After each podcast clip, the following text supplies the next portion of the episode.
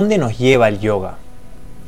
Existen muchas razones por las cuales una persona empieza a hacer yoga, incluyendo la postura, mejorar su sueño, mejorar su estado de ánimo, pero ¿sabes cuál es la razón principal por la que se diseñó esta práctica? Entre las diferentes corrientes y estilos de yoga vamos a ver algunas diferencias, pero en líneas generales podemos decir que el camino del yoga lleva al practicante a reconocer la máxima verdad, que es ese espíritu.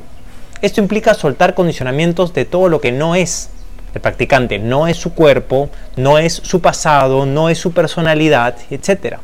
Si quieres conocer más sobre este tema, lo he explicado en nuestro podcast, en el nuevo capítulo de Café Trascendental. Escúchalo en el link de nuestro perfil y que tengas un super día.